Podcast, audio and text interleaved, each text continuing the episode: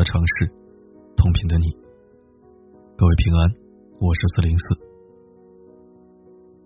前段时间看到一则微博，一名大一新生因家里的原因，在学校食堂找了一份中午的兼职，工作内容就是打饭、洗碗之类，薪酬是一顿午饭和十块钱。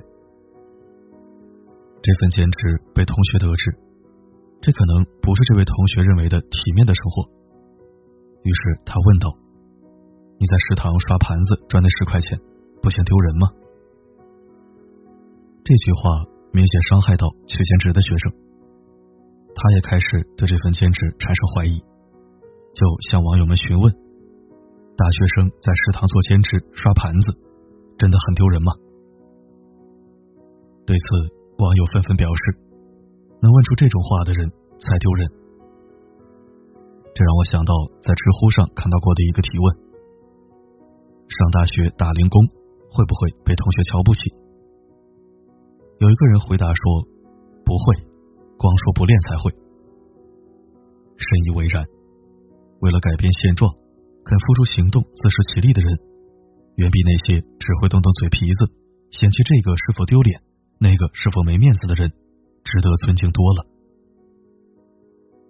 每个人都有自己谋生的本领，每份职业都值得被尊重。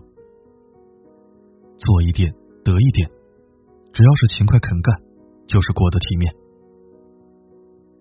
今年一月份，有一个白衣天使小姐姐昆明街头救活猝死少年的视频走红了。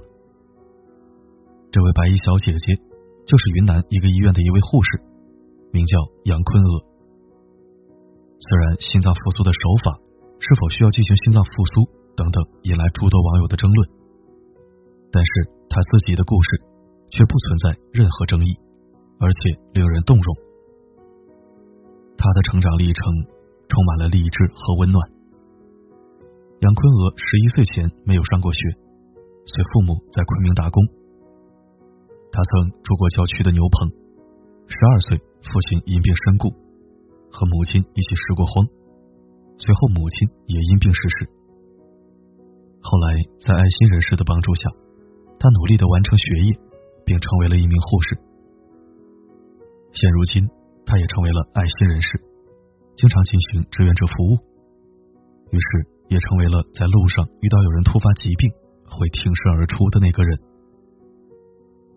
在他的身上，我们看到爱心的传递。有人用“正能量中转站”来形容他。杨坤娥的少年和童年无疑是艰苦的，但是他不会因为身在这样的家庭，靠拾荒来维持生计而感到丢脸，而是用心过好每一天，努力改变自己的现状。他的蜕变。也是对那些曾经帮助他的爱心人士最好的报答。人云：“穷且益坚，不坠青云之志。”贫穷不是丢脸的事儿，贫穷还不上进，才是真正的丢脸。我们常常会讨论什么是体面的生活，在网络上看到过这样一个小故事，说有一位网友。曾去某一个贫民窟，遇到了里面的一家人。他们一家四口人，四个人挤在贫民窟简易搭起的低矮住所里。网友进去发现，房间里整整齐齐的。他们没有衣柜，衣服整整齐齐的叠放好，沿着床边放了一排。小儿子的衣服堆在床的左边，大儿子的衣服堆在右边。空出中间狭小的空间，勉强够两个十几岁的男孩躺下来。地面扫得干干净净，甚至因为常年拖地拖得太卖力了，粗糙的水泥地都拖得锃亮。看到这样的场景，网友不禁感叹：“我望着这样的贫民窟发呆，脑中是我自己租的被我弄得一团糟的房子。我觉得。”我才住在贫民窟。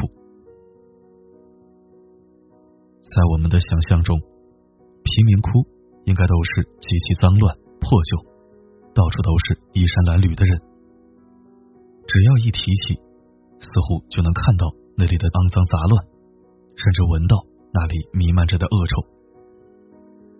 但是事实证明，也有这样的一群人，即使生活在这样的环境里，也会用心生活，给自己一个整洁的家。什么是体面的生活？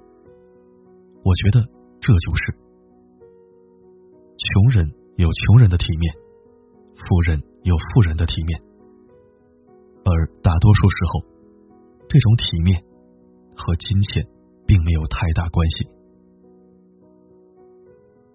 电视剧《黑冰》里，王志文饰演的郭晓鹏说过：“这是一个多么可怕的世界！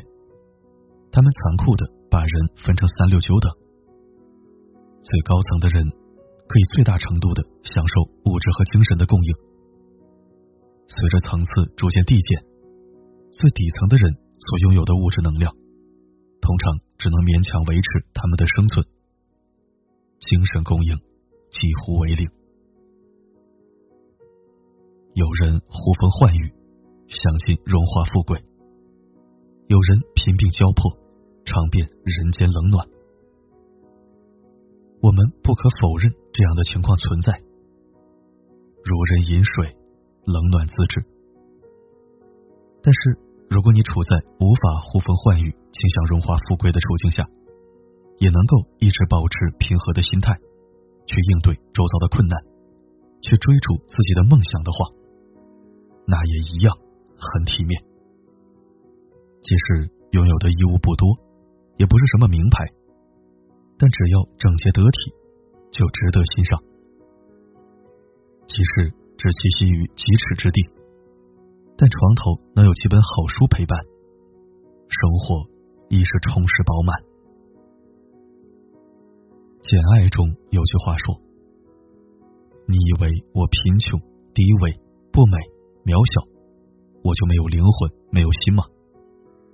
你想错了，我和你有一样多的灵魂，一样充实的心。只要内心丰盈，就不会惧怕生活的平凡，会至始至终的热爱着生活。即使资源能力不足，我们也要有和简爱一样的自尊。我们也有。充实的心，成长的脑，努力的手。一个体面的人，是那种带着丰盈的内心去追逐远方的人，而不是那种耍耍嘴皮子、啥也不干的人。每一个努力生活的人，都值得被尊重。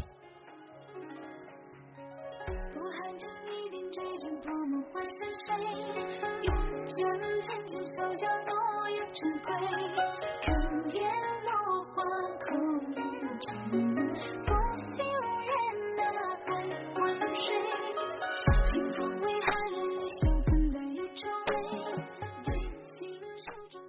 谢收听。今天的头条是合作方推广，依然是大业工作室的声音培训课。如果你感兴趣的话，可以报名学习，希望能对你有所帮助。读完本期文章，我想起了小时候的自己。父母做生意，效益还不错，我算是衣食无忧，总之什么也没缺过。但我还是有收集废纸箱或者空水瓶、易拉罐的习惯，甚至在路边看到也会捡回家放一起。每次攒一堆，卖个几块钱，心里特别充实和愉快，因为那是我自己赚的钱。父母的是父母的，我自己的是我自己的，感觉上完全不一样。后来慢慢长大。反而没有了这样的好习惯，有时候真的觉得自己还不如小时候了。好了，今天的分享就到这里，我是四零四，不管发生什么，我一直都在。